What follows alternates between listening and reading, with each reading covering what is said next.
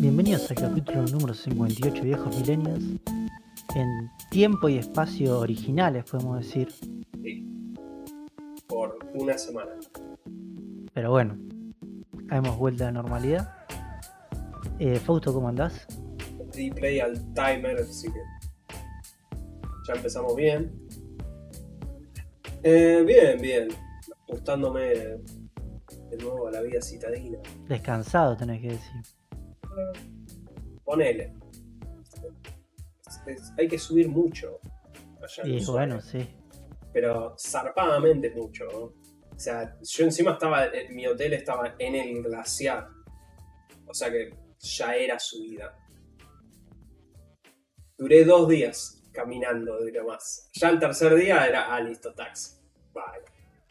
No, no hay chance. Bueno, Carlos, vos qué onda? Veo que no estás bien. Claro, si yo no estoy tan bien. eh, La semana pasada tuve una, una pequeña lesión en los tobillos. Yo tengo los tobillos muy jodidos de, de hacer mucho deporte competitivo cuando era chico, jugar al fútbol, bueno, y todo eso. Y jugando al fútbol me lesioné otra vez.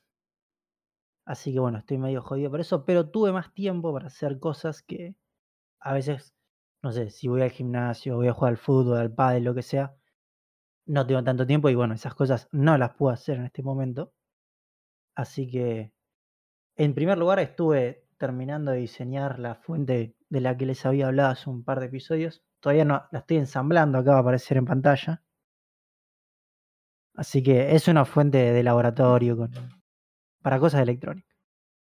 Así que estoy terminando eso. Y la otra cosa que estuve haciendo, porque tenía no, no tiempo libre, pero tenía tiempo que por ahí uso para otras cosas que por ahí no lo estaba haciendo. Y me bajé TikTok, porque bueno, es la aplicación del momento, ya hace bastante tiempo. Vos no tenías TikTok. Yo no tenía TikTok O sea, me hiciste bajar a mí. Vos Claro. no tenías. Pero y... A ver, lo que sucede conmigo y TikTok es que el algoritmo de TikTok es muy bueno para la mayoría de gente, pero a mí como que ya hace como tres días que lo uso y siempre me muestra cosas que no me gustan. O sea, tengo que buscar las cosas que a mí me gustan. Y para eso uso Instagram, que tipo, ya Instagram me tiene recontra prendido. Entonces, no sé cuánto tiempo le tengo que dar. le tenés que dar un toque más. Porque a mí me en- entendió, al fin. O sea, Porque eso es lo que me pasa, que me muestra videos, no sé, de chistes y videos como de gente famosa y no, nada que ver conmigo, tipo, no, a, mí, a mí me, eventualmente me entendió, me empezó a pasar. O videos de monos y cosas así. y "Ah, ya está. Ya te era por tío". acá, te dijo. Sí, sí. Así que, no sé, por ahí le doy un tiempo más. Pasa que en realidad yo tengo muchas ganas en TikTok de... Yo vi que hay a mucha gente le gusta como los videos, viste, de las impresoras 3D, de que cuando se va armando la pieza de hacer como un timelapse. Y eso no sé por qué, pero la gente lo ve un montón. Y para mí es una pelotudez hacer eso. Y imprimo muchas cosas en 3D. Así que no sé, capaz, Es una beta, Carlos. claro, eso me Es una coparía hacer beta, eso. ya está. Pero no sé, voy a ver, voy a ver, todavía no, no tengo nada pensado. Después terminé Hitman 3. Es un juegazo, no, no hay tanto para decir. Sí, mi pregunta en realidad era, claro, vos no jugaste Hitman 1 y 2, Yo jugué y terminé Hitman 1. no el 2. El porque 2 lo no. que. Yo terminé Hitman 1, ya lo hablamos esto, pero en un momento, pero yo terminé Hitman 1 en Hitman 2. Y quería terminar Hitman 2 en Hitman 3. Y lo tengo todo ya en Steam, tengo Sí, todo sí, listo está todo para así. jugarlo. Lo tengo instalado, de hecho, pero. Y la única razón por la cual no jugué Hitman 3 es porque leí que la historia, que para mí en Hitman 1 era, no sé, la nada misma, en Hitman 2 se pone interesante y Hitman 3 también. Bueno, eh, voy a hablar sobre esto. Eh, yo la historia no leí pelota, como hago en la mayoría de los juegos. Eh, sé que tiene todo un. O sea, entendí de qué iba la historia. Tiene un No me la giro. spoilees. No, no, por Sí. eso, tiene un giro que. Yo imagino que si vos te mirás todas las. Las. Si jugaste Hitman 1 2, Claro, pero no esa es la palabra. Eh, si te mirás todas las. No animaciones, sino las. Qué mal que estamos, ¿eh? Las transiciones, animaciones, videitos. las animaciones que están en el medio de las misiones, sí. Correcto. T- Tienen una historia y, y pasa algo que después, tipo, te enterás porque las misiones van de eso. Pero yo no le di mucha bola. Lo que me resultó un poco que, a ver, creo que en todos los Hitman pasa, pero en el 3 me pasó un poco más, es que me faltaron un par de misiones más. Se me hizo corto. Entiendo igual que desarrollar un nivel de Hitman es muy grande, y más en Hitman 3, Son gigantes los niveles. por eso. De Entonces, hecho, yo no sé, yo no lo jugué, pero escuché que la mansión es excelente porque podés hasta dedicarte a resolver el crimen si querés. sí, sí, y hay, y hay tipo unas partes como digamos secundarias que están muy buenas, pero Para que no, para que no tiene el contexto, básicamente Hitman es el, el, el reboot, esta trilogía. El concepto es soltarte en mapas muy grandes, muchísimos NPCs, te dan un blanco y hace lo que quieras. y te dicen hacer lo que quieras. Y tenés un montón de formas y te, te sueltan. Tipo, si querés, tenés Tenés formas guiadas como claro, o si no, podés hacer lo que literalmente lo que vos quieras. Te podés parar con un sniper en la otra punta del mapa, pegarle un tiro e irte caminando. O sea, es súper libre. Sí, sí, es muy libre. Y sobre todo los niveles del 3 hay un par que son muy grandes. Entonces entiendo que era difícil hacer más niveles. Era presupuesto. Está muy bueno el nivel en la Argentina. Igual, ¿Sí? sí, está bueno. Igual es como medio raro en un momento ver gente vestida de gauchos con escopetas. Tipo, es como medio random. Argentina. Pero, o sea, está, la verdad que está bien. Igual, no sé, lo que me. Sí, por ahí me llamó la atención de eso y me puso a pensar un poco es. Hitman tiene una. algo bastante recurrente en sus misiones y es. Muchas misiones son como lugares muy tops, que muchas veces son fiestas, donde hay mucha gente armada. Y es como que eso me saca un poco del contexto de realidad de. Yo no sé, alguna que otra vez he ido a una fiesta bastante cheta, acá y en otros países. En ninguna fiesta había tanta gente armada. Es como que. Como que entiendo que para juego funciona, pero como si te lo pones a ver, o sea, no sé, Fausto, ¿vos cuál fue la fiesta más cheta que fuiste una vez? Un casamiento bastante cheto. e- Extremadamente cheto. ¿Había, había, había gente armada? No, creo que no. Creo que Por no. eso. Bueno, fue toda una estancia, o sea que estoy seguro que armas había, pero no, no sé si al nivel Hitman, ¿no? Para mí es muy zarpado. No sé, yo la fiesta más cheta que fui fue en Newport, en el club más cheto del mundo de la náutica, una cena increíble. Y tipo, no había gente armada. Es como que me suena como que no tan. O sea, entiendo que es para el juego, pero como que a menos que seas un narcotraficante, es como que no haces esas fiestas. Pero además de Hitman, lo otro que estuve haciendo es me vi un documental en Netflix.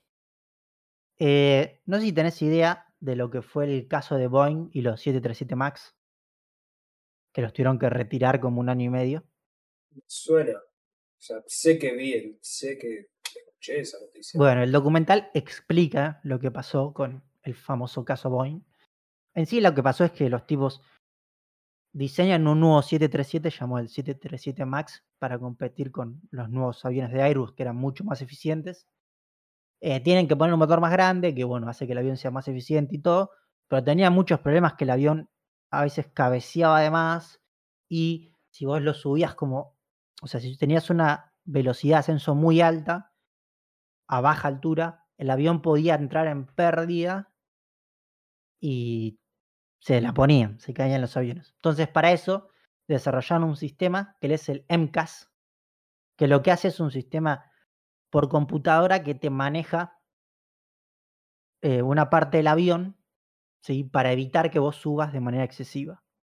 Pero eso es todo automatizado y no se lo habían informado a los pilotos. Cuestión que hizo hizo que se cayeran dos aviones porque falló el MCAS. Porque, bueno, en- te lo cuentan en, el documental, que es porque medían mal un sensor de velocidad solo y bueno. Y bueno, te cuentan todo cómo fue la cobertura periodística y el. O sea, cómo el, CEO de Boeing tuvo que ir al Senado de los Estados Unidos, tipo lo terminaron echando, fue un, todo un. Está bastante bueno el documental, sobre todo si te gusta el lado periodístico. No es tanto lo que a mí me gusta, yo esperaba algo más técnico. Si vas por lo técnico hay bastante poco. Yo, sa- yo sabía más del que lo de- el documental me informó de la parte técnica, pero bueno, a mí me gustan los aviones. Pero si te gusta tipo lo, por así decirlo, esta, esta cosa de, de periodismo e investigación, vamos a decir, llamarlo así, está bueno el documental. Así que si tienen tiempo lo recomiendo. Y vos, Fausto, bueno, en primer lugar, tengo obligada pregunta de las vacaciones. Sí, me fui al sur, me fui a Ushuaia, eh, muy cheto. Lo hablamos durante el viaje, sospecho que Sí, salado, sentido común, bastante salado. Y te está Eh, yendo a- la ciudad más austral del mundo, Fausto. ¿Sabes que no? Lo googleé. Lo Técnicamente. googleó mi viejo. No, ¿sabes que no? Porque estos chilenos Ah, pusieron una ciudad abajo. pusieron una ciudad que se llama Puerto Williams. Pero para, es ciudad, no, porque Puerto Williams no es ciudad. Supuestamente eh, le quitaron el, el, el, Ah, el lo hicieron a de propósito ciudad. de Claro, es como decir, toma. Yo sospecho que debe, igual debe ser la ciudad más austral. O sea, o Sí, Puerto Williams grande. es muy O chiquito. sea, claro, ese es el tema. Aún así, Ushuaia es re chiquito, porque yo más o menos lo caminé de punta a punta. Nah, bueno, tiene. Vos no fuiste para el lado del Cerro Castor. Sí. Yo fui en toda la, fa- toda la zona de fábricas. Vos hiciste la todo zona del eso, centro, el para puerto. la otra- sí, sí. Para las dos puntas fue. Claro, pero para la punta contraria al puerto, después sigue más. Que está la montaña, está el Cerro Castor. Y ahí hay un par de, de casas chicas, más chetas todavía. es Porque... Nada, es, es- lo que sí es que es un, es un es, una postal por donde lo mires. Sí, sí. Todo, y, a donde mirás es toda una postal. y vos no, eh, no tuviste nieve. Fui a un glaciar, o sea, caminé todo, subí a un glaciar, Sí, sí, el. No, ay, no, ese Mar- no, Martial, Martial. sí. y subí caminando hasta allá por error, porque en realidad dije, bueno, no sé, voy a caminar para arriba del hotel, porque el hotel está en, ese, en esa montañita, y seguí caminando y vi que había toda una subida, dije, voy a seguir, no sé, y cuando me di cuenta habían pasado tres horas y estaba en una montaña y estaba nevando, y había nieve, todo por ahí, y dije, me parece que subí mucho, y había gente que seguía subiendo, pero esa gente se había tomado un taxi hasta la ladera. Y yo no, yo había caminado todo eso, entonces yo ya estaba re cansado y yo dije, bueno, yo me voy a matar volviendo acá, así que mejor lo dejo y, y sigo de largo. Eh, pero, pero impresionante, o sea, visualmente es Sí, es increíble. Saqué 700 fotos, No, pedo, pero, pero era todo un paisaje de decís, "Buah, Y dos mierda". preguntas más rápidas. Primero es si aprovechaste el lugar sin IVA. Si has comprado algo. Vos decís en el, en el coso. No solo el free shop, sino que Ushuaia tiene un régimen especial para la mayoría de cosas.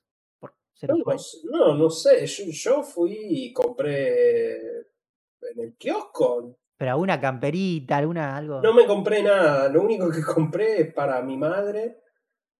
Le compré eh, un perfume que no estoy seguro que haya sido más barato. Ok. soy sincero. O no lo sé, la verdad, porque no tengo contexto. Y, eh, y compré unos chocolates que salados. Y Tres salados, 3.600 pesos, los 500 gramos de chocolate. y. No- no la verdad no tengo igual contexto. No tengo ni idea, no, yo tampoco, la verdad, pero, o sea, fue, fue una cosa que los precios de allá eran tan salados que llegué y esa misma noche mis viejos me fueron a buscar, fuimos a McDonald's en coche y compramos la comida de los cuatro y dije, puta madre, re barato esto. O sea, nunca pensé que diría eso en mi vida. Y por último, eh, sacando el tema precios, quiero que me des una review del lugar que te fui a mandar a comer. Está muy bueno, o sea, el lugar que vos me mandaste ir a comer es, es un lugar, la estancia se llama La algo estancia, así. sí. que vende cordero. Ahora, si van allá, como recomendó Carlos, el lugar está bueno, es recomendable. Yo fui al mediodía y no había mucha gente. eh, pero yo fui solo, lo cual es un problema, porque la mayoría de las comidas están planteadas para dos personas, qué sé yo. Bueno, es un tenedor libre y también tienen cordero solo. Entonces, Carlos me había dicho probar el cordero. Dije, tenedor libre no, porque tampoco la pelotude, no tengo tanta hambre. Ya no somos tan chicos como antes. Claro, no, voy a probar el cordero solo. Y, y además después tenés que caminar 400.000 kilómetros todo el día, te morís. Eh, pedí el cordero salado, no me acuerdo cuánto era que te dije, estaba creo Sí, no me Tres- acuerdo. tres precio. lucas, algo así, ponele, no sé. Salado, pero digo que bueno, qué sé yo. Cordero patagónico, estás ahí, bueno, que- que- La tenés que pagar. sí. Claro, la tenés que pagar. Hay un solo mostaza en el shopping que queda a una hora y media de donde estaba yo en el hotel caminando, así que no hay chance. Y lo pagué y comí y bastante satisfecho. Te mandé un mensaje. Y de repente vino el mozo y me dijo, bueno, ahora viene la segunda parte. Me trajo otro pedazo de cordero igual de grande que el primero. Yo lo miré y le dije, pero yo no puedo con esto. Y me dijo, no, usted puede, usted puede. Eh, no pude, lo lamento decirle al señor, este, así que se lo devolví así nomás. Le saqué un mordijito como para, no sé, de, de onda. Eh, pero no. Es para ir de Sí, área 2. Exacto, si van dos personas se piden una porción de cordero y ya está. casi sobra. Y ahí el Pero- precio mejora. Y ahí el precio tiene mucho más sentido, 3 lucas para dos personas, cordero y toda la zaraza, eh, no está tan mal, qué sé yo. Es una vez.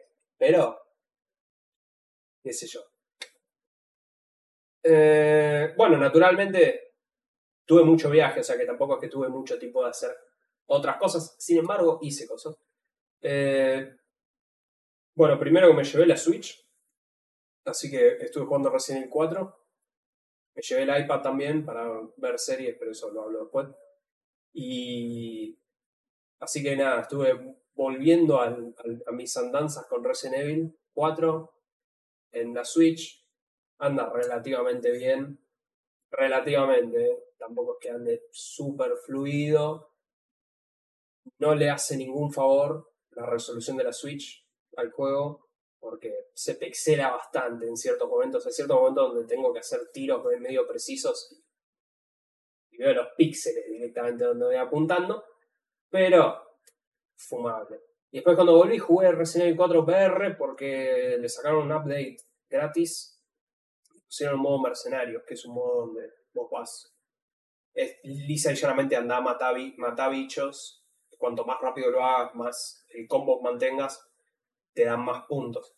Y lo que le pusieron a esta cosa es que con esos puntos puedes comprar cosas. Puedes comprar un modo cabezón, este, un modo armas doradas. Puedes comprar pelotudeces para el simple. Eh, es muy difícil. Especialmente porque es VR. O sea que. Tipo. Tiros precisos mientras te estás moviendo vos. O sea, es, es- es complejo. Eh, pero sí estuve haciendo algunos de los retos porque le pusieron retos que eso no estaba en la versión normal de Resident Evil 4 en el cual te dan condiciones especiales. Como por ejemplo te dan dos revólveres. Tienes que ir con dos revólveres uno en cada mano.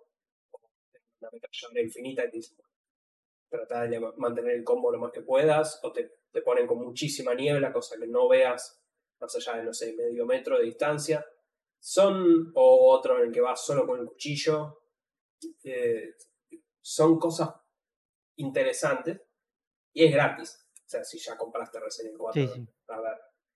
Pero eh, lo que sí realmente jugué mucho, mucho, mucho, siempre lo quise jugar, vino por consejo de un amigo que me dijo que lo jugó, es Outer Wilds. Pregunta. Sí, Porque siempre está Outer Wilds y Outer, Outer Worlds. Worlds. Claro, uno Worlds es Es el RPG, el. Este es el de los 20 minutos. exacto. Está bien. es el indie de los 20 minutos. Entonces, para, para explicar el concepto es, vos sos un... Sos un, sos un ser, un extraterrestre sería para nosotros, que estás en un planeta chiquito, en donde vas a ir a explorar el espacio, en una nave. Y te piden andar a buscar los códigos de lanzamiento, entonces vas a hablar con toda la gente, qué sé yo, te cuentan que hay una especie extinta y vos como un astronauta vas a ir a explorar el sistema solar en donde estás, que creo que tiene 5 o 6 planetas. Que hay lunas, hay un cometa que puedes y qué sé yo. Y eventualmente cuando haces todo eso, conseguís los códigos de lanzamiento, vos te subís al cohete y te podés ir libremente, vos tenés que manejar la nave, la... no es simulación física 100%, pero es mucho más involucrado que cualquier otro juego que hayas jugado de nivel espacial, en el sentido de que tenés que, tipo, tenés un botón para igualar la velocidad con la velocidad del, del objeto que vos estás orbitando, por ejemplo, para quedarte quieto en la nave, porque si vos te bajás de la nave, la nave está a la deriva en el espacio. O sea, las, las órbitas te empiezan a traer. A veces yo volé medio cerca del Sol y te empieza a chupar eso. ¿Existen puntos de Lagrange o no? Técnicamente sí, deberían existir, sí. O sea, y, los planetas orbitan alrededor del Sol.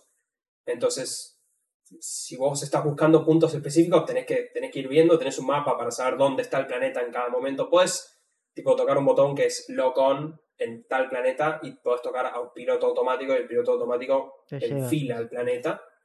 Eh, en cuyo caso puedes soltar y ir a ver la computadora para ver los registros.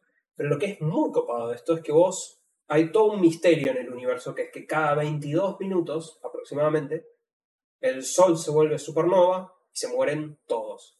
Y el loop vuelve a comenzar. Todo lo que esta vez vos ya tenés los códigos de lanzamiento, entonces vos te vas derecho al espacio. Y vos son estos loops de 22 minutos en los cuales vos vas explorando el espacio y averiguando más, cada vez más de lo que está sucediendo. Vas explorando los distintos planetas y vas desbloqueando pedazos de misterio que por ahí te los corresponden con otras partes en otros planetas. Eh, de qué le pasó a esta civilización perdida. Y, está muy bueno. O sea, es el único juego. Y esto es un spoiler muy bien, pero es el único juego en el cual tenés que utilizar mecánicas básicas, pero mecánicas de física cuántica. Tenés que, que entender y utilizar el, el principio de determinación cuántica para resolver puzzles. Ok, mira. Es, es, muy interesante. O sea, yo sé que a vos te gustaría mucho el juego. Eh, eso me da, me llama Está muy bueno. O sea, ese, cuando yo llegué a eso, dije, apa, hasta ese momento como que el juego yo lo veía viendo decir, eh, sí, qué sé yo, tal vez también lo malo es cómo lo juego yo, de que yo lo juego en una forma de, ya, lo hemos hablado, que yo tengo ese OCD choto en el cual yo necesito limpiar el puto mapa. Entonces, por ahí lo más lógico es que vos vayas visitando cada uno de los planetas y no profundices en los planetas, sino que primero como que te des una una mirada general de todos y después vayas profundizando según las líneas de rumores que vas viendo, porque encontrás cosas y, y todo se anota en una bitácora. Entonces, por ejemplo, descubrís un rumor y tenés, tenés un mapa conceptual que se te va armando el juego para decir, fíjate por acá que por ahí hay algo más para descubrir. Eh, yo, yo en vez de eso, yo voy, tipo, yo voy a un planeta, lo, lo exploro hasta más no poder y después me voy a otro. Eh, pero la verdad que es muy, muy copado, es muy, es muy loco. O sea, ya eso de la física cuántica es, es, sí, raro, es, es, muy raro, pero está muy, muy bueno. La verdad que lo recomiendo fuertemente. Creo que está en Game Pass todavía, Outer Wilds. Eh, yo, lo tengo, yo ahora lo estoy jugando en PC. Y, y aún jugándolo en PC, es un juego para jugar con Jeff. Sí o sí por el hecho de que, por el control de la nave. Y porque hay momentos en los cuales la velocidad importa. En el sentido que tenés que hacer movimientos muy precisos y muy sutiles de tu propulsión. Entonces, de hecho estuve leyendo hoy en, en Reddit que si juegas con el teclado es prácticamente imposible. Necesitas enchufar el joystick Pero la verdad que está muy bueno. Eh, la semana, lo voy a terminar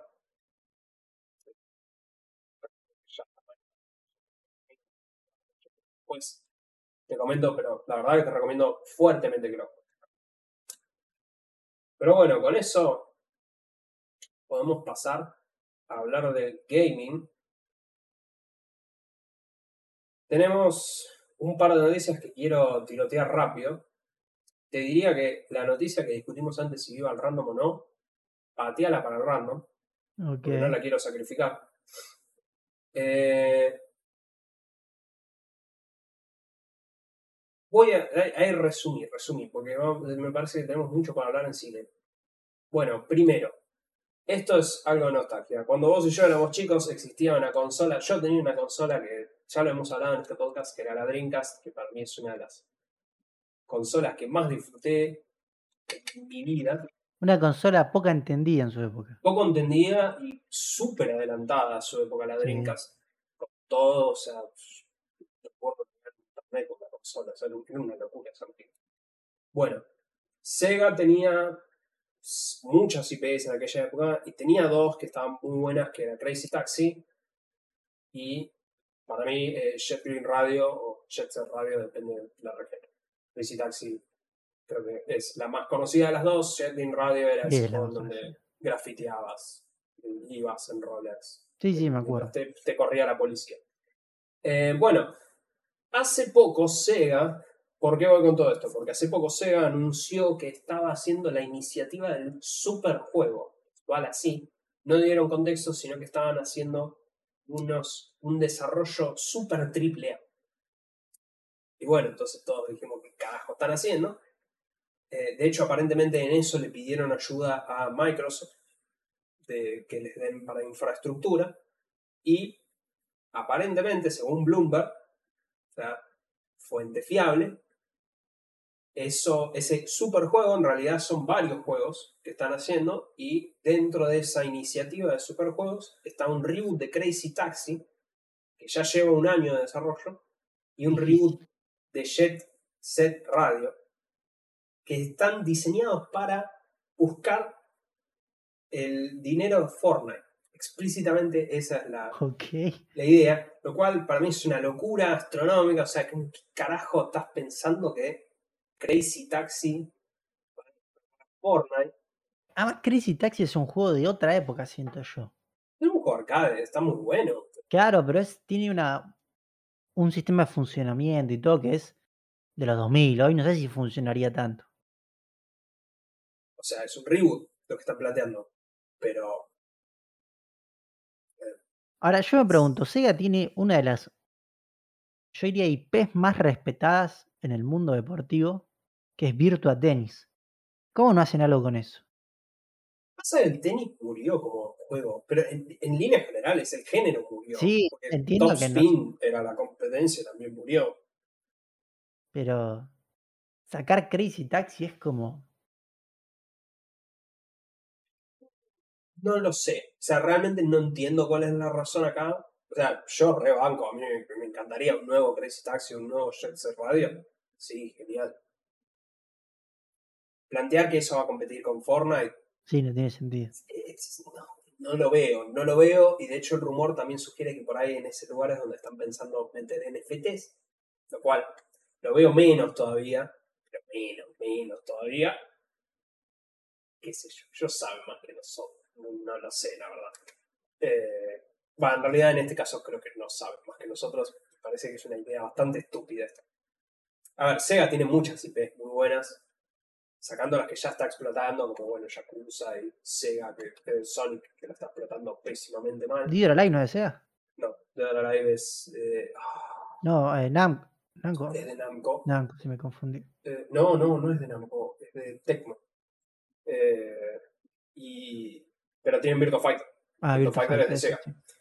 Eh, no sé si esta es la forma. Igual yo banco, pero sencillamente desde la nostalgia a mí me encantaría ver otro Crazy Taxi. Lo único que pido es que arranque con la canción de Offspring, porque eso es lisa y llanamente lo que me, me la rebaja de toda versión de Crazy Taxi que salió para comprar, que no tiene la canción de Offspring, pero qué sé yo. Después, esta noticia eh, la vi todos lados, me la pasó el oyente del podcast, Maxi, así que hola Maxi, tanto tiempo. Eh, Diablo Immortal. te doy contexto, porque vos no tenés, vos me mencionaste, primero me mencionaste que nunca jugaste un Diablo, lo cual me llama la atención. No, o sea, nunca jugué en serio. Una vez me habrán puesto y lo habré probado cinco minutos, pero. Pasa que yo creo también que es que nosotros éramos. Diablo era más. por Eh, PC, era más PC y por ahí era más. Creo que cuando éramos chicos era más un juego más de, de grandes, por así decirlo. Sí, yo nunca entendí mucho que tenía de grande, porque, o sea, sí, eh, acción, mucha sangre, pero. Claro, pero no, no de grande en el sentido de, Sí, sí, sí, sí, te de entiendo. la jugabilidad y todo. Eh, pero, digamos, no- nada del otro mundo, pero el, el juego viene, este, tiene muchos fans. Yo lo jugué, yo empecé jugando Diablo 3, de hecho, eh, que fue el, el que jugué cuando salió. Y está muy bueno, pero, bueno, más o menos. Tu- tuvo sus quejas. Los fans de Diablo, digamos que han sufrido bastante. Y no me acuerdo en qué año fue que en una BlizzCon Googleando en vivo. Esto fue. Esto no fue cuando fue anunciado, por favor. Bueno, los tipos. Diablo 3 eh, vino mezclado en un quilombo en el cual le metieron una casa de subastas de dinero real, donde vos podías subastar tu loot y conseguir dinero real. La gente no le gustó un carajo, fue todo un desastre. Y en medio de todo ese quilombo y el quilombo que Blizzard realmente como que no viene haciendo los juegos que la gente quiere que hagan, eh, anunciaron un Diablo para celulares. No Diablo 4, que es lo que todo el mundo quería. Y toda la gente empezó a decirle, tipo, esto es, una joda, es un April Fools, le dijeron así, tipo, en serio, en la conferencia. Y tipos empezaron a reírse y decir, ¿qué? ¿No tienen teléfonos ustedes? Eh, y tipo le preguntaron, ¿pero no hay planes para que esto salga en PC? Dijeron, no. Bueno, se retractaron y ahora lo van a sacar en PC. Diablo Immortal sale en junio, ahora para celulares y en PC. Dicen textualmente que saben que los fanáticos emularían alguna forma para poder jugarlo en PC, así que ya que está, lo van a sacar de una en PC. Eh, los reportes dicen que es relativamente decente el juego, bastante decente, y va a tener cross progression, o sea, si lo que juegues en el celular lo vas a poder retomar desde Un, un. Genshin Impact. Eh, ponele, sí. Eh, me interesa saber cómo va a ser toda la monetización que van a tener. Espero que sea más como Genshin Impact, en el sentido de que sea más gacha con personajes, sino que te bloquee de seguir jugando. Eh, pero es cómico si mirás la obscena cantidad de memes que hay acerca de, de lo que sucedió en ese momento. Eh, tiramos esto. si Sí, podés sí, tirarlo lo pasamos para el random. pero quiero cerrar la sección de videojuegos con. Este es el puente a las noticias de, video- de series. Es, entrevistaban a Lance Reddick. Lance Reddick es un actor que la gente puede haber visto en Ay, ¿yo dónde The lo vi? Wire. Si lo viste, Sí. está en Quantum Break. Quantum Break, que lo tengo Sí, ahí. o sea, está en Quantum Break. eh, no sé dónde más lo puede haber visto la gente. No, eh, yo lo tengo de. Lo tengo de algún lado. Una serie. Mira, estoy. Voy a pegar una googlea en vivo porque. Pegate una googleada, pero Lance Reddick es un actor que está protagonizando John Wick, en John Wick, es el, claro, es el, el del hotel, el- el muchacho el- del claro, hotel. el, el- el que está, el que atiende el mostrador del hotel. Lance Reddick protagoniza la serie de Netflix de Resident Él es Albert Wesker. No tiene nada que ver con. Eh, bueno, sí, sacando la obviedad de que no tiene nada que ver físicamente con Albert Wesker, ¿por qué lo menciono acá? Porque a mí la verdad que me sorprende, soy un fan de Resident Evil, me sorprende que los juegos tengan un estándar de calidad bastante alto en los últimos años. Eh, pero no las pueden pegar en ningún otro formato. Es como la inversa de Sega con Sony. Que los juegos son una mierda, pero las películas y todo eso son buenísimos. Bueno, eh, Lance Reddick salió a hablar y le pidieron, che, sabemos que no podés decir mucho de Resident Evil, pero ¿qué nos podés contar? ¿Qué podés describir de Resident Evil? dijo que le gusta mucho porque es un drama familiar en el cual Arbor Wesker eh, trata de ser un buen padre para sus hijos, para sus hijas, pero tiene que balancear el hecho de que es un científico para una empresa que está haciendo un virus para conquistar el mundo. Eh, debe ser una de las pelotudeces más increíbles que escuché en mi vida, eso, la verdad. Eh, ya escuchar eso, decir, va a ser una mierda esta serie. Eh, pero, qué sé yo. Se estrena el 14 de julio esta serie.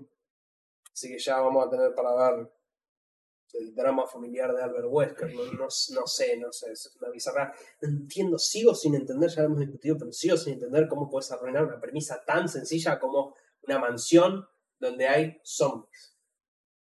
Punto. Quisiera hacer buenos zombies. The Walking Dead ya lo hizo por 4 mil millones de años. lo podés hacer. No es tan fácil. Y puedes hacer una mansión, o sea, es más chiquito, no tienes que gastar la guita que hizo The Walking Dead.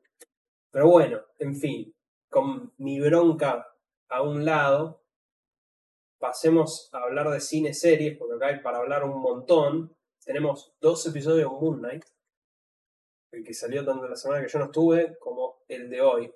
Yo creo que no es necesario spoilear. No, yo voy a decir que me he sacrificado y los he visto. Eh, sí. Eh, solo voy a decir lo siguiente.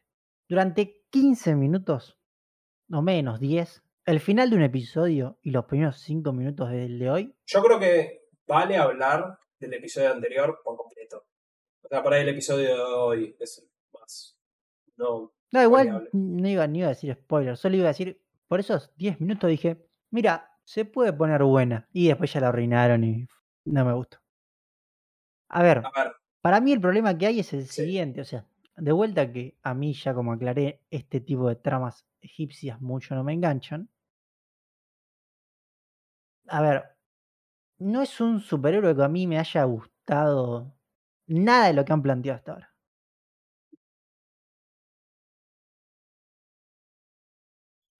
Em, mi problema con la serie va más de un punto de vista de, contenido. O sea, a mí no me molesta Moon Knight como superhéroe, yo ya sabía que el chabón está loco. O sea, es, todo el chiste de Moon Knight es que está loco. Entonces, sabía que le iban a mostrar que está loco. Mi problema es, ya estamos en el anteúltimo episodio de la serie. La semana que viene se termina la serie. Y realmente no es que hay un arco argumentativo. No, para nada. Muy fuerte. Hay una historia que es bastante floja de papel. es muy básica la historia y esa historia te la presentaron en el episodio 2 y nunca cambió. O sea, no, no es que haya muchas vueltas de tuerca en lo que es la narrativa principal. Eh, el episodio anterior mostró eh, mostró más cosas. Ya, o sea, con los episodios anteriores, cuando vinieron a hablar de los otros dioses, ahí es como que es interesante, al menos lo que están planteando para el mundo, no necesariamente lo que están planteando acá en la serie. El episodio de hoy a mí me gustó, sospecho muchísimo más que a vos, en el sentido que la serie es como que siempre viene hablando alrededor de los problemas mentales que tiene Mark Spector, eh, Moon Knight, con el hecho que tiene múltiples personalidades, me pareció que este episodio fue un buen approach en mostrar eso, mostrar la realidad de, cómo es eso de tener las múltiples personalidades. A, a, mí lo que me parece que se quedaron cortos es, primero es en la cantidad de personalidades. Eh, bueno, este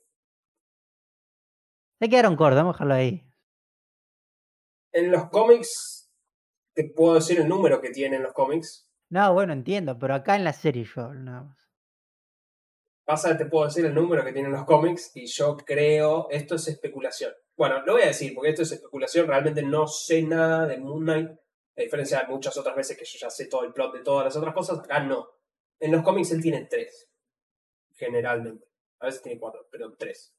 Entonces, yo durante el episodio pensé que iban a mostrar una tercera personalidad, que es, ese es el chiste, pero no lo hicieron habiendo dicho todo eso, igual a mí me gustó cómo fueron mostrando y cómo fueron eh, construyendo el drama y me pareció bastante, ciertas escenas me parecieron muy fuertes desde el punto de vista del drama de... Sin, sin entrar en detalles, pero la escena en la cual ves cómo él, en una situación de muchísima presión, hay alguien que está golpeando una puerta, él hace el switch. Probablemente por primera vez. Y, es, esa parte me pareció que está muy buena. O sea, tiene cosas que están muy bien. Sin embargo, mi problema es, estamos a un episodio del final. Este backstory me lo tendrías que haber tirado antes. No, el final. Sí, a mí lo que, el problema que, la mayor desilusión que me llevé es, al, al principio del, perdón, al final del anterior episodio, que es cuando él por primera vez aparece, o sea, que se muere y aparece en este lugar, que no vamos a spoilear dónde está. Yo dije, ok, todo lo que me contaste antes, porque es lo que planteé en el primer minuto. Sí, sí, que está medio loco. Claro, es mentira y en realidad es solo que el tipo está loco. Si hubiera sido por ahí, me hubiera gustado mucho. Vos sabés que Moon Knight es un superhéroe, no, no. Pero me hubiera gustado, o sea, hubiera sido una buena vuelta de tuerca. Pero no, fue lo más previsible. Igual sigue habiendo detalles que no me quedan claros. Por ejemplo, Barrow. Sí, o sea, en, ese lugar, o sea, hay cosas que todavía me quedan sin explicar, sin entender de, dónde vienen y todo eso. O sea, de hecho, a mí me pareció que, que, la actuación de Oscar Isaac en este episodio está muy bien. La actuación de Ethan Hawke también. Eh, pasa que es como que si lo trato de poner en contexto, decir, ya a esta altura en Loki vos estabas reenganchado, decir, no, dame el próximo episodio. En Wanda también. O sea, no es que tenga una necesidad de ver el próximo episodio acá. No, no, esta es, claramente es de las series, vamos a llamar malas de Marvel. Es el tier inferior, sí. Pero Además, a menos que el capítulo siguiente dure una hora y media, van a quedar un montón de cosas abiertas. Sí, o sea, es como decir, está quedando cortina esto. Pero. Idea, la verdad que, la verdad que sí, o sea, no, no, lo sé. Está. Se está quedando corto de tiempo. Pero. qué sé yo. Bueno, hablando de otra serie, empezó Better Call Saul y está mi pregunta, Fausto. Claro, sí, sí, ahora voy a tu pregunta. En este tiempo que pasó, se estrenaron tres episodios. Acá va mi llamado a la audiencia en general. Si vos viste Breaking Bad cuando salió y te gustó Breaking Bad, por favor, mirá Better Call Saul. Por favor. Es muy bueno. O sea, a esta altura, todos los episodios son una locura. El episodio que salió ayer, o bueno, antes de ayer, eh, es terrible. Hay una escena que ya la vi cinco veces. Por, por el nivel de actuación, el nivel de guion que tiene. O sea, es, es una locura en, en, el buen sentido como, de cómo llevan esta serie. Y cómo llegó a niveles que creo que su forma superan a Breaking Bad y es distinto en el approach, no es lo mismo que, que era Walter, como veías tipo caer y volverse cada vez más, más choto. O sea, acá, acá, acá es distinto. No, no, no, es, no es que la transformación de, de Jimmy en Saúl es una línea recta como Walter, es, es, es muy torcido hasta el punto que todavía él no es Saúl ya estando en el final, pero es muy vertiginoso y es impresionante. La verdad que el, episodio que salió ayer me sentó. Eh, así que hiper recomendable. el primer episodio de esta temporada tiene un guiño que vos me lo mencionaste, yo lo vi en el avión, la verdad que no le di bola porque bueno, estaba en el avión. Después volví a verlo, lo revalidé 14 veces, cuando lo busqué en YouTube y lo encontré en YouTube, dije esto debe ser un chiste, así que abrí Netflix, lo busqué, efectivamente es así. En el episodio hay un personaje que está en México y se, se mete a, un, eh, a uno de esos moteles para buscar una habitación. Cuando se mete al motel, la señora que atiende el motel está viendo la tele, no le da pelota, y lo que está viendo en la tele es Casados con Hijos y se lo ve explícitamente a Coqui y a... Eh, la hermana, sí, no sé. A la hermana Coqui. Paola Argento. Paola, Paola. Eh, que están discutiendo otras cosas. Pero se ve muy claro, eso es lo que a mí me... Muy claro, no, no, 100% claro. Tiene que haber pagado derecho a autor. Es loco que hayan puesto ahí casados con hijos, porque no, no tienen. O sea, encima, además. Yo creo que eh, ahí hay Alguien tiene un productor que es argentino que dijo: meto esto acá y nadie se da cuenta. Alguien ahí eh, le gusta casados con hijos, porque no, no, no, no pega ni con cola, o sea, es México. lo único que por, ahí, se haya cortado, porque decir, claramente eso fue hecho a propósito por alguien que sabía lo que estaba poniendo. Lo único que sí es que no tengo presente la línea temporal de Breaking Bad, pero creo que esto transcurre tipo en el 2005. Sí, época contemporánea. O sea, época contemporánea de Casados con Hijos. Pero aún así es una locura, porque qué carajo. No sé si, si lo están pasando el mismo tiempo allá en México. Pero sí, sí, es una locura que ver Casados con Hijos en Better Call Saul es algo 100% inesperado. Pero bueno, es, esas son las desventajas de verlo en, el iPad cuando estás en el avión. Eh, después vi Barry, volvió Barry, también llamado a la solidaridad. Gente, vean Barry, es muy bueno. De las mejores comedias súper oscuras que haya visto. Y esta temporada arrancó y la verdad que está buenísima. No voy a decir más que eso, o sea, vean Barry, está muy bueno. Y se nota que los valores de producción suben. Normalmente es una serie que empezó chiquito, pero que va subiendo, va subiendo, va subiendo, pero la verdad que el elenco es todo buenísimo, el humor súper negro que tiene, súper patético, sigue manteniéndose, así que eh, lo recomiendo. Y hablando de cosas patéticas, sigo viendo Halo. Ya a este punto es un meme. O sea, era, era de decir, yo llegué del avión y tipo, era de noche y teníamos tiempo para ver una serie de las que me perdí y que pone Halo. Quiero ver Halo. Eh, siguen con la tendencia a mostrar culos. esa era la gran pregunta que teníamos con mi hermana. Directamente ella dijo, para mí van a mostrar el culo de una alienígena. Efectivamente, mostraron un primer plano del culo de uno de los alienígenas malvados. Eh, Eso es algo que me, Quiero entrar ahí, como diría Fantino. En, el culo de entrar ahí. Eh, estos yo no veo la serie, aclaro. Sí, estos supuestos alienígenas. Sí. ¿Tienen ropa normalmente? Eh, tienen una armadura.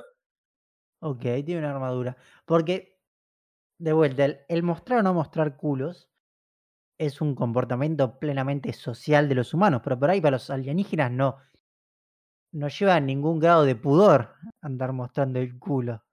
No entra en ese nivel de detalle profundo la serie. Eh, es, muy mala. Eh, no, no, no hay cómo redimir, cómo redimirla. Eh, es muy mala. O sea, el guion es pésimo. El guion es pésimo.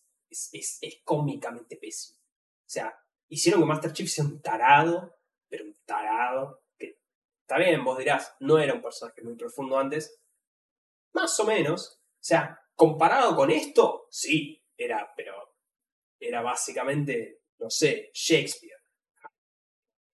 Esto es, patéticamente malo todas las, todos los cambios que le hicieron a los malos es, una locura. O sea, lo único que yo sospecho redimible, y a nadie le importa esta serie, así que lo voy a spoilear por completo, es que eh, se la pasan mostrándote como todas las políticas de, de, todo el planeta, que es el planeta Rich, que en el lore de Halo, es el primer planeta que se destruyó por completo. Entonces, lo único que yo consideraría redimible es si me está mostrando todo esto poronga para al final de la temporada matarlos a todos. Y estables, primero darme la catarsis de que los mataste a todos y que no los tengo que ver nunca más en la segunda temporada. Y segundo, como para haber establecido la gravedad y todo. Pero la verdad que es una bosta esta serie y no tiene factor redimible para nada. Lo único que yo encuentro redimible de esto es que no puedo entender por qué hay tanta publicidad de esta serie en este país. Entonces no puedo parar de reírme cada vez que veo un cartel de Halo en todos lados. Por una publicidad. Tiene la, estadística que se vendieron muchas Xbox y creen que mucha gente jugó Halo. Y cada vez que yo veo el Hotel de los Famosos, veo a Pampita hablar de Halo, la serie en donde los Covenant, los Spartans y los humanos, y tiene que empezar a tirar términos de Halo. Y yo digo, vivimos en un universo re bizarro en donde está Pampita acá hablando de los Covenant, y es para promocionar esta serie de mierda, la verdad que nada. Eh, es muy malo, es muy malo. Pero bueno, ahora pasemos a hablar, tenemos bloques, te diría, el bloque Netflix y después tenemos noticias de las próximas películas. En lo que es el bloque Netflix, tenemos que, bueno, Netflix está en problema.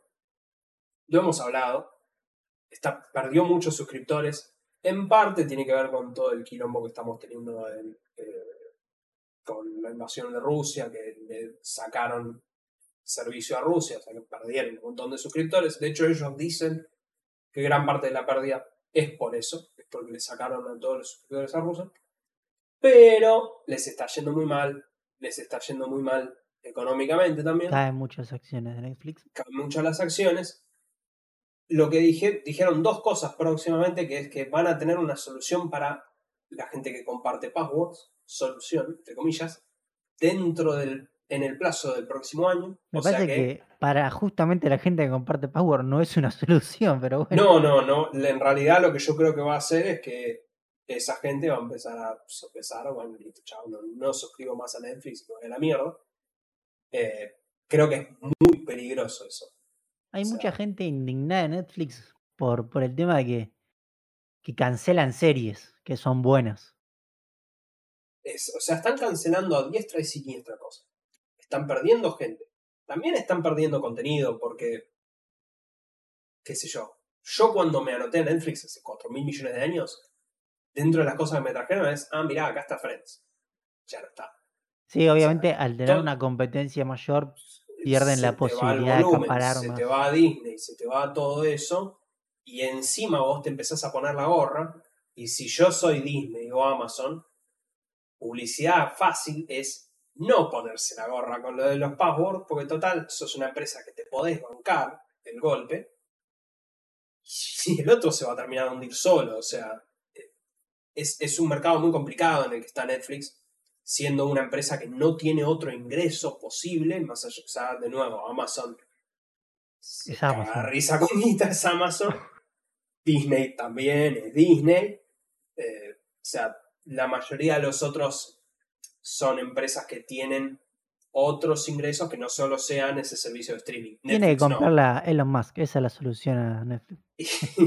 no le des ideas, porque la verdad que tiene la billetera, la billetera fácil la tiene Elon Musk. Eh, pero, lo cual, esto me, llama la atención de que salieron a, a, mencionar que cada episodio de Stranger Things, la cuarta temporada, costó 30 millones de dólares por episodio. ¿Cuál es una locura? O sea, Estás cancelando series a diestra y siniestra, pero acá tiras toda la guita. Y si llega a no tener el número de suscriptores que vos estás el número de televidentes que estás anticipando, te pegas un tiro.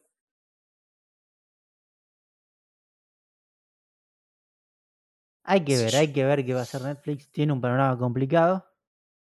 Yo creo que todavía tiene una posibilidad. O sea, tiene la de usuarios más grande de todas, así que todavía tiene una posibilidad pero, pero, la tiene difícil. Este, y lo que sí mencionaron es que también van a estar trabajando en un nuevo nivel de suscripción en el que tengas publicidad. y que sea ¿Por más qué, por qué voy a, si voy a estar suscripto? Eso es algo que no tiene ningún sentido. Sí, la o sea, o pones publicidad y no tengo eh, suscripción, como YouTube, o no pones publicidad. Si no, ¿para qué me estoy suscribiendo, Y hermano? ellos están pensando en ponerte como una suscripción más barata, porque el tema es que necesitan hacer un mango. Pero mi pregunta es, ¿cuánto más barata puedes poner la suscripción para que sea rentable? Y para que a su vez la gente diga, bueno, me van con la publicidad porque no sé.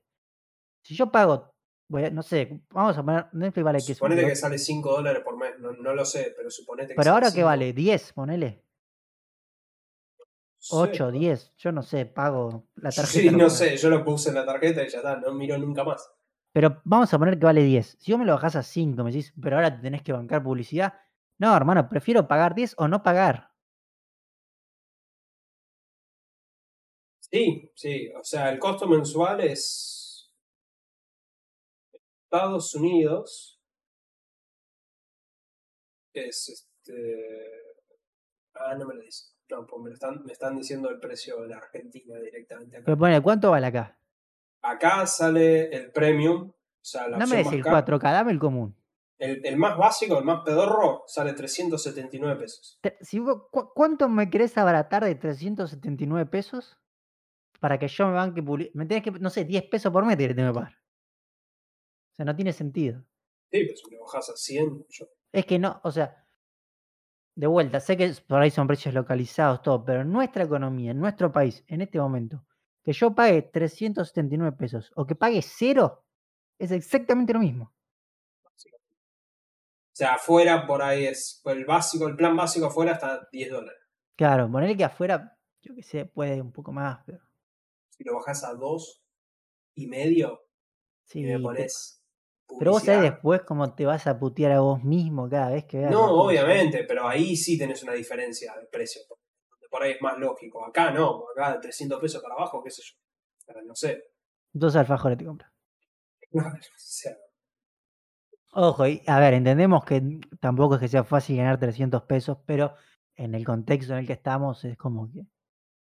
por supuesto, o sea, los precios, vos y yo no, no tenemos por ahí la mejor perspectiva, pero Sí, no es que de- 1500 pesos por mes. Claro, o sea, no, no es que. Pero bueno, pasando a. Tenemos este. Justo estas, estos días del 25 al 28 está CinemaCon. Eh, te lo explico yo porque lo hablamos y vos ni siquiera sabías que existía esto. Es un evento en donde las grandes empresas de cine van a promocionar su eh, portafolio para el año que viene. Es un evento para prensa. Sí. O sea, Ok, o sea, pero no es, no Un lo evento- ve la gente común. no es de cine en el sentido de cámaras. Es No, cine no, es cine en el sentido de de Warner, IPs, de IPs que tengo Disney, yo. Sony, van todos, Lionsgate, van todas las empresas a decir esto es lo que tenemos, lo que estamos haciendo, y les muestran trailers, les muestran pedazos de películas directamente a la prensa, y para reportar, esto es 100% puerta cerrada, o sea, acá no vas a ver sacando ciertas cosas que quieran sacar explícitamente. ¿Cómo se llama este, este evento? CinemaCom, Decimos a la gente de CinemaCom muy mal de no habernos invitado. La verdad, sí. Eh, nos teníamos que fumar un viaje hasta Los Ángeles, pero bueno, ponele que ya era más charlable ahí. Eh, quiero empezar hablando, voy a dividirlo en, en estudios. Primero Sony, que es el que más me ofende a mí. Bueno, atrasaron Spider-Man Spider-Verse. Spider-Man Into the Spider-Verse. Ah, la que es en La animación. secuela de animación. ¿Vos viste la anterior? No. Es excelente. Sí, dicen que es bueno. Es excelente. Eh, la patearon el año que viene. Sin embargo, la gente vieron los primeros 15 minutos de esa película y todos dicen que es excelente. También anunciaron la tercera parte ya, Beyond the Spider-Verse se llama. Eh, después, acá es donde nos vamos a meter en cosas medio, medio bizarras. Bueno, anunciaron Venom 3, anunciaron Cazafantasmas 2, Ok. Yo, era de esperarse. Sin embargo, Sony eh, anunció la próxima película con la cual va a robar del universo de Spider-Man. De nuevo, ya lo hemos hablado acá, pero Morbius es solamente la primera de muchas películas de mierda que Sony hace porque no tiene otra franquicia y las películas de Tom Holland demoran y las tienen que encastrar con lo que quiere hacer Marvel, así que no es que las pueden hacer así nomás para escupir. Eh, y es más fácil agarrar un personaje cual un que hace una película así de mierda, le ponen el, del estudio que te trajo Spider-Man y vos la vas a ver como un pelotudo como yo. Eh, anunciaron la próxima película de Spider-Man de Marvel se llama El Muerto, protagonizada por Bad Bunny. Sí, había esto, vi la noticia. Bueno, El Muerto es un luchador tipo mexicano eh, que aparece en dos historietas. Es un villano de Spider-Man que apareció en dos cómics. Eh, esto ya es desesperado, directamente te diría, porque encima hay tipo villanos de Spider-Man que podrías haber agarrado antes de agarrar el muerto. No lo conoce nadie al muerto. Igual me gusta mucho que llame el muerto y pongan a Bad Bunny, viste, como eh, el juego de palabras. Encima Bad Bunny, o sea, Bad Bunny es como una, es un movimiento publicitario. No, sé cómo actúa Bad Bunny. Escuché la música del chabón, pero no sé cómo actúa. Eh, sí, igual ya hemos tenido este cruce, por así decirlo, entre reggaetoneros queriendo entrar al cine en Rápido y Furioso. A mí esto es, esto es Sony que quiere que venga alguien con nombre sí, a, sí, obviamente. ayudarlo más que Bad Bunny que quiera meterse ahí. No, no, igual en Rápido y Furioso también fue para traer gente del mundo, pero quiero decir, es raro que salga bien esto de que los músicos se pongan de actores. Sí, sí, no, esto es igual, de nuevo, eh, tenemos como Sacando, bueno, esto es una pregunta para Fausto, que eso es un, un tipo conocedor de la cultura nacional. ¿Qué fue primero? ¿Diego Torres músico o Diego Torres actor? Uy, qué pregunta. Me inclino a decir Diego Torres músico. Eh... Porque si no, ahí tendríamos un caso de un músico que triunfó paulatinamente en lo actoral, vamos a decir. Sí, primero músico, efectivamente. O sea, su, su cosa popular igual vino después de actuar, pero comenzó como músico antes de actuar. Ok. Eh, pero igual, bueno, tampoco es que estamos hablando de que haya mucha mejor calidad entre las porquerías que hacemos acá en este país con, la película que está tratando de hacer Sony, pero qué sé yo. Adicionalmente a esto, eh, Sony anunció una película de Robotech. Gran saga. Dirigida por el director que hizo Hawkeye. No dice nada. No, porque es una saga de robots qué sé yo. Eh, pero bueno, igual yo esto lo tomo con pinzas porque la cantidad de veces que han anunciado la película de Evangelion, la película de Akira, Cowboy Vivo, todas esas cosas, demoran mucho en llegar. ¿Vos viste Robotech? Sí, sí, yo vi. ¿Viste todo Robotech o los primeros 26 capítulos? Yo vi todo, pero Porque Robotech tiene un problema para mí para la adaptación al cine que es que lo que vio la mayoría de gente son los primeros 26 capítulos. Que son bastante chotos. O sea, los buenos capítulos de Robotech son los que la gente no vio. Los primeros es la historia entre, ahora no me acuerdo de los personajes, pero entre la chica que canta y el personaje principal. Y es bastante floja. Cuando exploran el espacio, ahí es cuando se pone bueno. Espero que me hagan cuando exploran el espacio. El hongo. Estamos hablando de Sony, ¿no? O sea que va a ser una bosta, te lo garantizo. Acá mismo te pongo la firma, de esa película va a ser una mierda. Por ahí los efectos van a estar buenos, o sea que podemos esperar eso. Pero recordá que. Igual, pregunto por las dudas. Esto va a ser en anime, espero. No, no, no creo. No, lo, lo arruinan, lo arruinan. Lo dudo seriamente. Yo te recuerdo que Transformers, vos comparabas lo que eran los dibujos de Transformers con lo que terminó siendo la película de Michael Bay, así que para mí lo, lo arruinan a Robotech si no es el anime. Yo me pego una googleada, pero no. Hay que ver, realmente. Pasando a Warner, ahora. Eh, te voy a tirar una noticia que te va a sorprender, así que espero que estés agarrado tu silla, pero anunciaron Batman 2. Increíble, increíble. Totalmente inesperado. Sí, sí, El mismo director y Robert Pattinson de vuelta. Insospechado. Bueno, sería un fracaso si Robert Pattinson no tenía otra película. Creo que no hay ningún Batman de una sola película. Val Kilmer, ¿no? ¿Solo? Eh, creo que sí, ¿eh? debe haber Batman que tengan una sola película. Pero esta película recaudó un montón de guita. Claramente iba a haber una secuela, pero bueno, lo trataron como una super noticia. Lo llevaron al director, todo ahí, como Batman 2. ¡Fua! Increíble.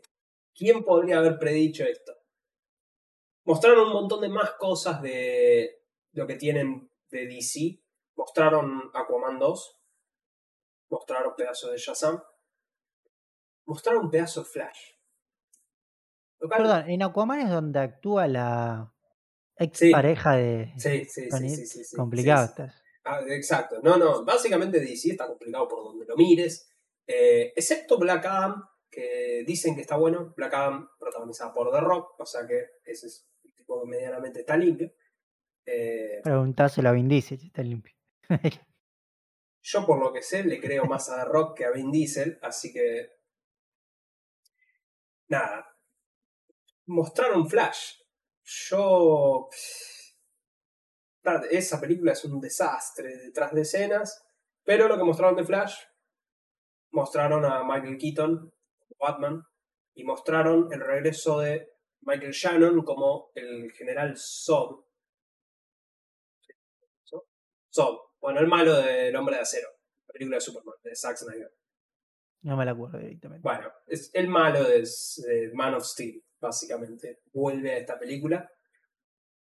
Y de- saliendo de DC, hay una foto nomás, pero tenemos fecha para Barbie el Ok. 21 de julio del 2023. Le tengo fe a esa película. Tiene, tiene un elenco muy interesante, así que es- esa, esa hay chance que la vaya a ver. Por fuera de Warner, eh, atrasaron la película de Super Mario a 2023. Película difícil. Película difícil con Chris Pratt, es actor difícil también. O sea, de hecho fue medio meme porque lo atrasaron con un tweet en la cuenta oficial de Nintendo diciendo habla Miyamoto. Después te a decir, eh, Y por último tenemos el evento de Disney. El evento de Disney tuvo dos hitos importantes. Mostraron la película de Gear, mostraron un cacho, mostraron un cacho de Doctor Strange. Literalmente sale la semana que viene la película, o sea que no sé por qué tanto molestarse, pero bueno. Eh, sobre Marvel, mostraron unas tomas de Black Panther y Kevin Feige, el productor de Marvel, salió a decir que se iba a ir del evento, se iba a ir a un retiro para ejecutivos de Marvel, en el cual se van a dedicar a planificar los próximos 10 años del universo cinematográfico de Marvel.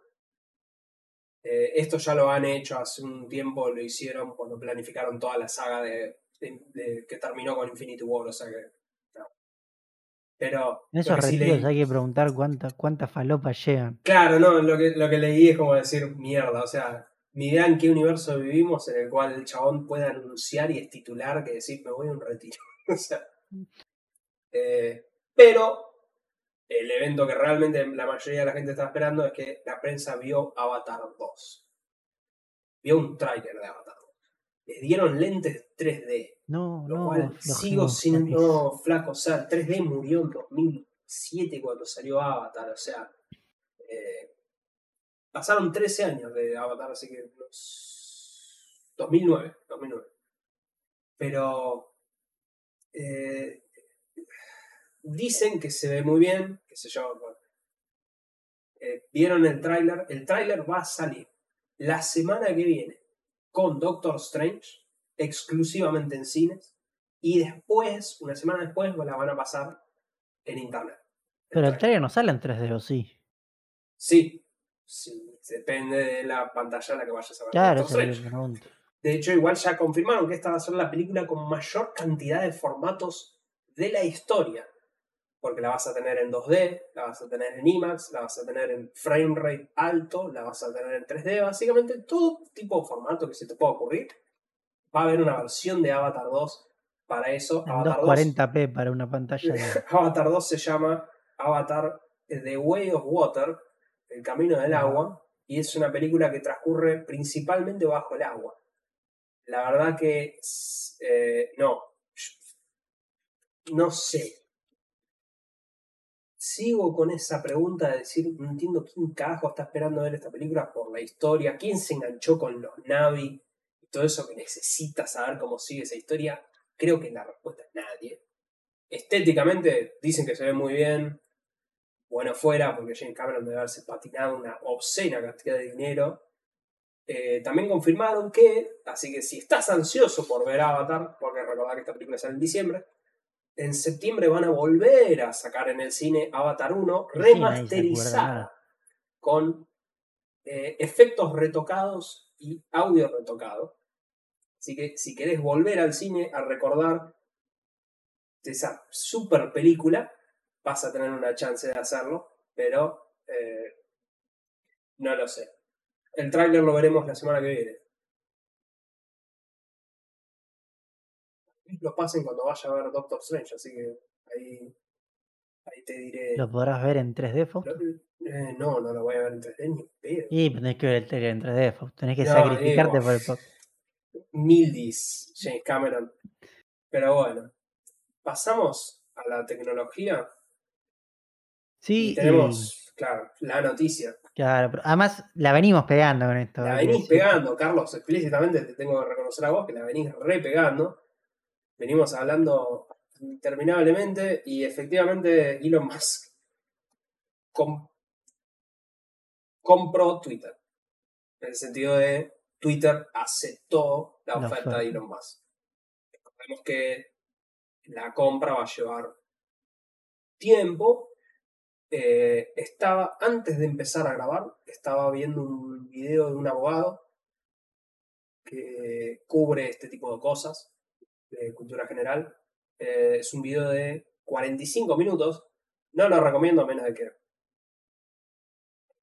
Por yo estaba jugando a Outer Wilds en el interim eh, y es en inglés. Pero el chabón cubre, leyó todo el contrato que estaría firmando y lo que él aclara es que ellos se estipulan internamente un plazo de seis meses para que se complete la compra, no incluyendo que se meta algún órgano interventor, como lo que está pasando en Activision Blizzard con Microsoft. Sí, en Europa quieren. Pero eso, de hecho, lo que estaban diciendo es que no creen que suceda, porque acá no es un tema tanto monopolio, no es que Sí, no, además, a ver, una de las cosas que técnicamente, si todo termina comprándose y sucediendo la compra, es que Elon Musk la va a sacar de empresa pública. Así que medio que puede hacer lo que quiera. o sea, Sí, sí, o sea, va a ser. le- creo que lo más gracioso de todo esto fue que por ahí vos también lo viste, pero yo lo estuve viendo. eh, se puso en trending topic. Es la gente que empezó a tuitear un. Lo lo un mensaje como diciendo Elon Diciendo, Musk no es propiedad. No le permito a Elon Sí, Musk sí. usar. Un ge- tengo, a ver, un genio el que lo hizo por primera vez. Porque dijo, a estas, estas van a entrar to- todas las, las viejas de Facebook que están en Twitter van a entrar sí, en no autorizo ni doy permiso para que Elon Musk pueda usar mis imágenes, información, mensajes, fotos, mensajes eliminados, archivos, etc. Pasá este mensaje a 10 contactos para que tu perfil quede protegido. Exactamente, señoras y señores, el hombre que compró literalmente toda la red social es derrotado pura y exclusivamente por un copy-paste. Pero esta verdad es Eh, que esto es muy Facebook 2011, 2010, esa época es esto. Sí, sí, sí, sí. Eh, No, a mí hay, hay un tweet que me encantó, que ahora creo que es, sí, de The Verge, que apenas hacen la compra, sale The Verge diciendo cómo borrar su cuenta de, de Sí. Twitter, ¿viste? Por esto de Elon Musk. O sea, The Verge subiéndose a la ola, por así decirlo. Y le responde Elon Musk desde una punta de rascacielos, meándolos, diciéndole, no hay problema, si quieren yo se las borro, como diciendo, ¿sabes qué? Yo si quiero te borro y no pasa nada. Eso me encantó. Fuera de todo chiste, no sé qué tan bueno es la compra de esto. Porque, a ver, si hay algo que tiene Twitter, desde mi punto de vista, no es la principal red social hoy por hoy, pero es una red social que genera mucha opinión. Cosa que no hay, no es tanto de otras redes sociales. No es la, ¿Cuál es la red social principal? Instagram es la que más se usa. Instagram. Pero, pero yo no veo, o sea, porque Twitter te permite más volumen de interacción. Pero Instagram es la más grande, la que más interacciones tiene todo el tiempo, la que más guita mueve todo. Que TikTok se le acerca. Pero, o sea, Instagram es como la red social donde la gente va a chapear que no es, vamos a decirlo de esta manera. Sí. Pero el tema que tiene Twitter es que es una red social donde la gente toma mucha opinión. Y termina siendo peligroso que el tipo más multimillonario del planeta tenga la red social donde la gente crea una opinión. Sí. Eh, bueno, es- eso es. Que, que igual hay que ponerlo todo eso en contexto, porque también no es que hoy en día Twitter es un órgano independiente. No, no, obviamente que No no. lo pero- es, o sea, la única diferencia es que va a pasar de ser una, una empresa pública, no pública en el sentido de lo que hace y todo eso, sino pública en el sentido No, de no, vos pública en a sentido financiero, acción, a ser una empresa privada de un solo ch- chabón o, o grupo. Pero realmente es, es lo mismo, o sea, Sí, sí, es lo mismo. Está el tema de que Elon Musk está centrando también mucho su campaña en como que no va a haber una. No, no sé la no es persecución, pero sí una limitación a las voces, por así decirlo. Lo cual también eh, a veces es un poco peligroso porque, a ver, a lo que da Instagram es que tu comentario vale relativamente lo mismo que el mío. A lo sumo vos tendrás más seguidores, pero yo puedo decir lo que quiera sin ningún tipo de filtro. Y bueno, a ver, esto es un buen, es, para mí es un buen escenario para la gente terraplanista. La gente terraplanista va a tener un fuerte auge, Gastón Pauls anda anotando. pero bueno, así que lo ha comprado. Obviamente, según se dijo, la mitad de la guita la puso él, la mitad como que hubo un préstamo, más un par de segundos accionistas que le dieron la guita. Pero creo que fueron 44 mil millones de dólares, Fausto. Eh, sí, Casi Es- la deuda argentina. Es una comparación que a la gente le encanta, es una comparación que a la gente le encanta. Pero 44 mil, sí, aproximadamente 4 mil millones de dólares. veremos qué sucede con todo esto. Lo único que yo ahora sí quiero es el nuevo auto Tesla. Tiene que tener un botón exclusivo para tuitear. Obviamente, sí, no, no me cabe la menor duda que lo va a tener. Pero, qué sé yo, o sea, la verdad que puede ser positivo, puede no ser. Eh, sí, toda esa movida de no me voy porque, Eso es una porque es una empresa privada, todo eso. Flaco, hoy en día es una empresa privada, o sea. Te puede gustar más, te puede gustar menos el chabón, pero todo lo que vos usás hoy en día lo usa, es dueño de alguien privado. O sea, Mark Zuckerberg es una persona que es mucho más probadamente nefasta, lo cual no estoy diciendo que Elon Musk no sea nefasto, pero de Mark Zuckerberg hay evidencias de que han usado tu información para fines terriblemente nefastos y sin embargo, como vos bien decís, Instagram es la red social más utilizada, o sea que la verdad que es un chiste que se ponga, no, no, Twitter no, Twitter no. Qué sé yo. Pero, Sí, No sé. vamos a ver qué pasa. Todavía no se sabe. Por último, esto es una noticia medio tecnología, medio, no sé, random, medios redes sociales, que es que el Kun Agüero, y por, a mí me parece bastante grosso lo que hizo, ya hablamos que había hecho un acuerdo con Disney, sí. pero este acuerdo terminó saliendo y ahora el Kun Agüero va a comentar, porque no es que transmite, no, no, él comenta los partidos de la Champions, por ejemplo, y me pasó muy loco de verlo en vivo, de que apenas entré a estar, porque estaba ayer, sí, correctamente, el partido del Manchester City contra el Real Madrid, semifinal de Champions, tenía el partido en el segundo bloquecito y en Sí. el primero me aparecía, míralo con el Kun. Y es muy loco lo que hacen, porque es, el Kun Agüero está en, este, está en Twitch, transmitiendo, mirando el partido. Entonces te ponen un cuadradito arriba el Kun Agüero. Y al costado te ponen el partido. Entonces, el tipo te muestra en Twitch en vivo, que para mí hay un arreglo con Twitch. Porque, Seguramente, sí.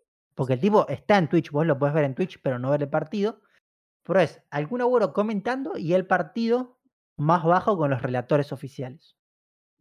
A mí me parece bastante loco porque es, a ver, es una persona que trascendió, por así decirlo, obviamente es súper conocido, exfutbolista, todo lo que sea, pero viniendo del mundo del streaming, trasciende ya el streaming y es como que entra, a ver, no es la televisión tradicional, pero es lo más cercano a la Pero es televisión. la nueva televisión, se Sí. podría decir. O sea, el tipo logró hacer una cierta presencia en el mundo de streaming y ahora las dos cosas se le combinan, le vienen de 10. Claro, sí, no, es increíble. Además, a mí lo que me pareció muy loco es que apenas entraba, primero me apareció lo del Kun y segundo el partido. No tenemos números de cuánta gente vio el partido y cuánto lo vio con el Kun. No sé, hay números de Twitch nada más, que sí, lo está viendo un montón de gente, pero solo el Kun. Pero me parece bastante loco cómo está trascendiendo este mundo de que se empieza a interconectar el streaming con la nueva televisión.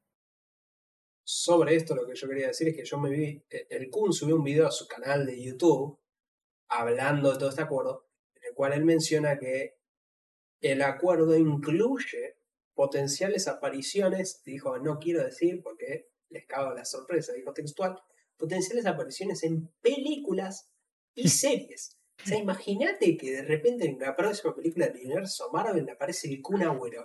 No, No, no, es, increíble. Y además, a mí lo que me mata es. El Kun Agüero es alguien que tiene cero vocabulario que vos esperarías que salga por televisión. Porque es muy gracioso en el partido. Primero que, obviamente, eran los de un equipo todos ex compañeros de él. Entonces, el tipo no le habla como relator, le habla como si fuera un ex compañero cuando cada vez que lo nombra. Y además, tipo, dice, este es un pelotudo, tipo cosas así que vos no esperás que viste que nombren en la Directo, tele. sí, sí. Este- Eso es muy bueno. Pero no, increíble. Yo vi un ratito, el ratito que vi salió Balotelli, que es otro jugador súper conocido, que es amigo de él también. Creo que hubo Zabaleta, creo que también estuvo. Todo juega en Manchester City, ex jugadores, ¿va?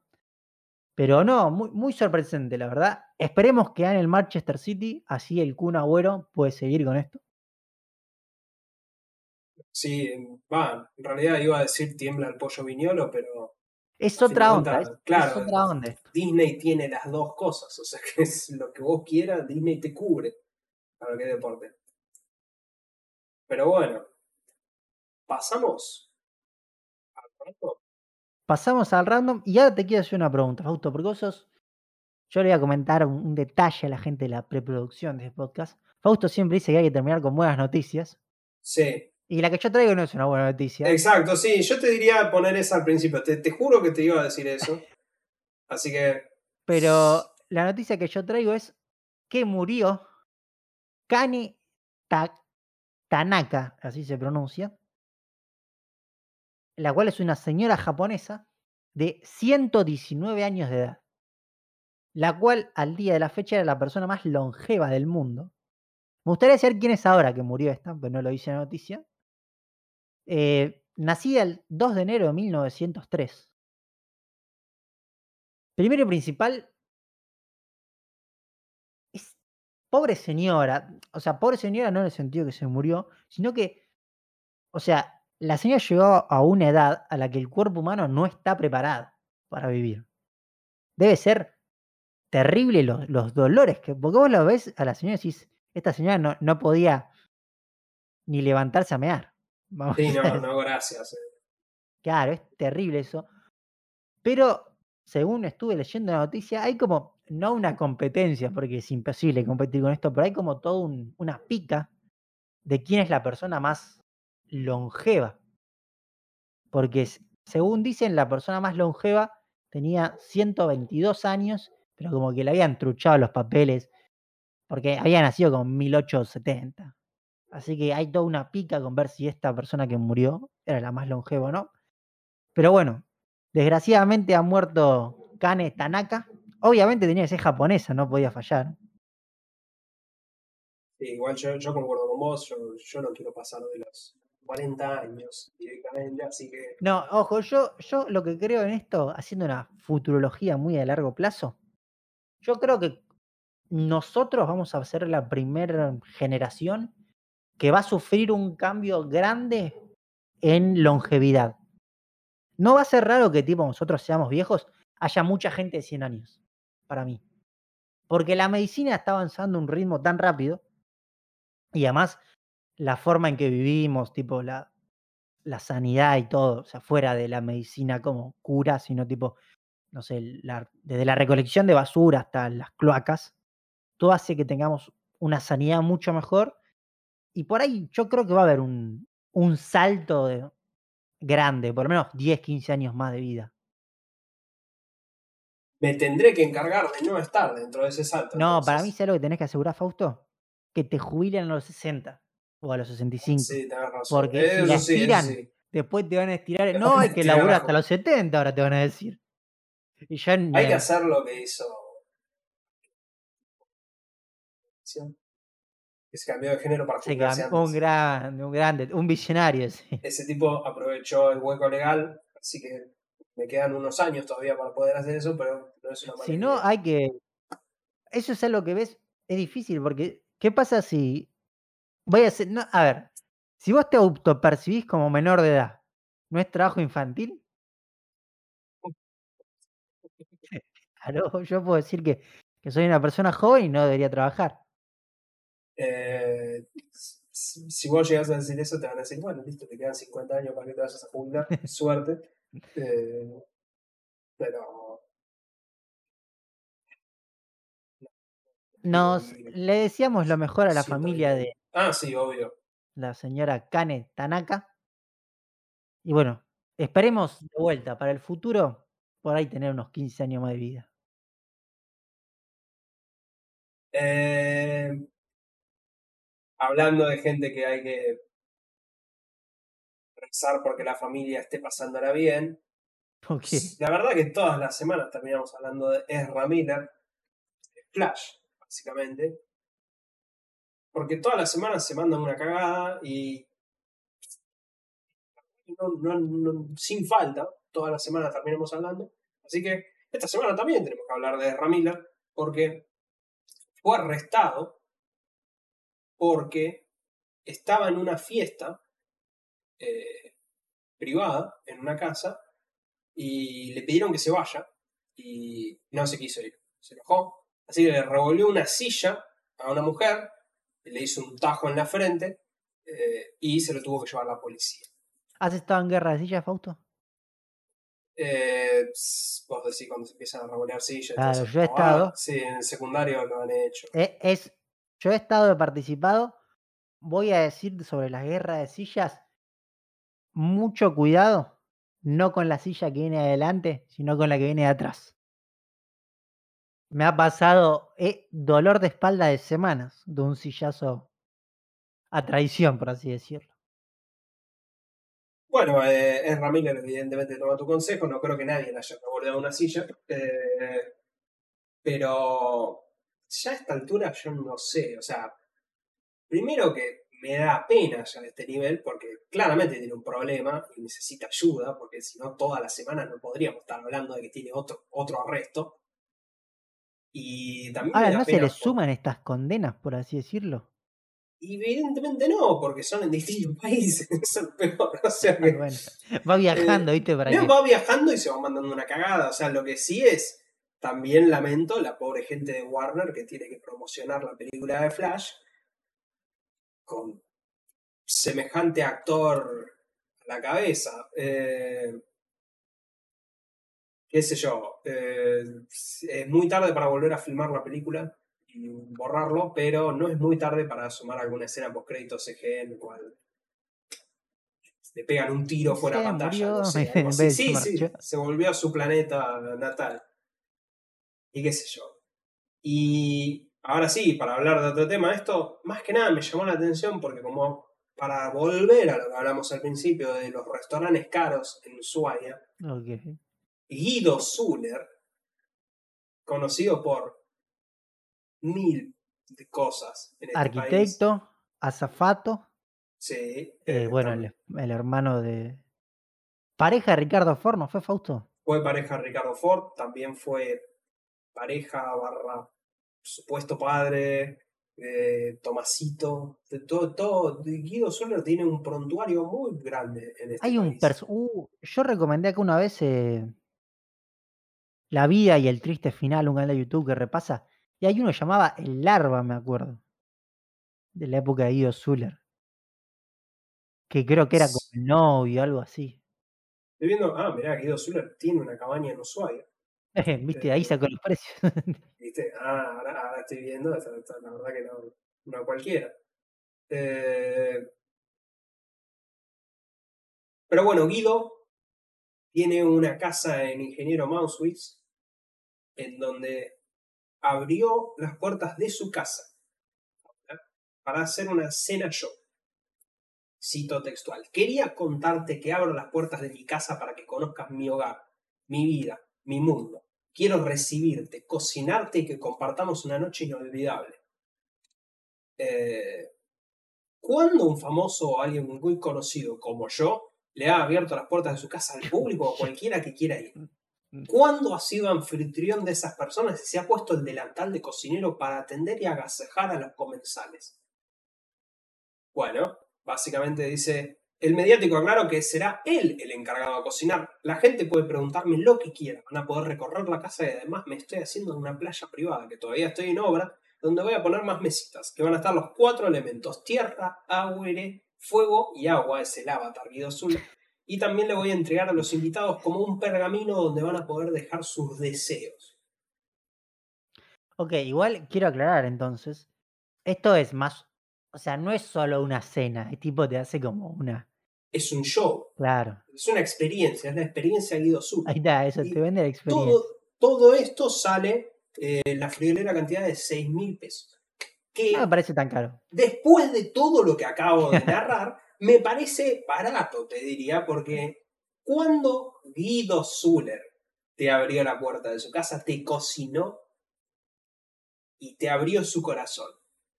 Claro, porque a mí eso es lo que me. O sea, lo que me suena loco es que si vos me decís 6 mil pesos eh, por un menú, nada más, que es un restaurante cualquiera, depende de donde esté, puede ser caro o barato, no sé si es Puerto Madero por ahí. Es barato, si es otro lado por ahí es caro.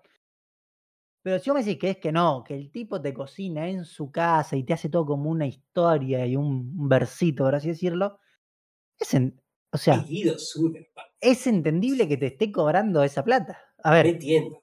si vos venís a mi que casa y sí. me pedís que te cocine, que te haga todo eso, ¿cuánto crees que te voy a cobrar? Y no soy que yo, con, tu- con tus habilidades de cocina, Carlos, Claro, me parece que me tenés que pagar a mí. Eh, pero sí, el menú es variado y hay menú vegetariano. Si sos Ok, así, está quisquilloso, así que Guido cubre todos los paladares y todas las posibilidades. Así que la verdad que, digo, me está cerrando por todos lados. Mes, mes que viene estamos en el restaurante Guido Sur. Pero pasamos a las recomendaciones. Sí, llegamos a las recomendaciones. Trae un canal de YouTube. A ver, como saben, a mí me gusta la impresión 3D, tengo varias impresoras 3D y todo eso. Y me gusta este canal que es CNC Kitchen, porque, a ver, el tipo es lo que yo quisiera hacer. O sea, el tipo tiene un CNC, una grabadora láser, un taller gigantesco. Diría que, no sé si llega a cientos de impresoras, pero decenas de impresoras 3D. Pero lo que, lo que hace el tipo además es como muchos test, tipo, este filamento resiste a tanto. O sea, es un tipo que le pone una cuota de ciencia, por así decirlo, a las cosas. Hace análisis de los filamentos, de, no sé, este slicer es mejor que otro, esta estructura para impresión es mejor que la otra. Está bastante bueno, lo recomiendo. Tenés que estar metido en el mundo, si no, no vas a... A ver, vas a entender, pero vas a decir, "Y yo no me sirve de nada, todo esto que estoy mirando. Pero la verdad lo, lo súper recomiendo y además tiene una buena estética también. Cosa difícil en este mundo. Bueno, acá es donde yo siempre lo opuesto drásticamente de lo tuyo. Eh, esto también se llama estuve de viaje, o sea que no es que vi contenido nuevo, de hecho descargué contenido antes de irme y subsistí a base de eso, especialmente porque Telecentro me devolvió internet el lunes recién, o sea que tampoco es que tuve mucho para absorber. Pero no, ¿sabes qué? Voy a cambiar a último momento porque lo que estaba a punto de recomendar es muy turbio y no gracias. Digital Foundry es un canal que habla de videojuegos desde un punto de vista técnico.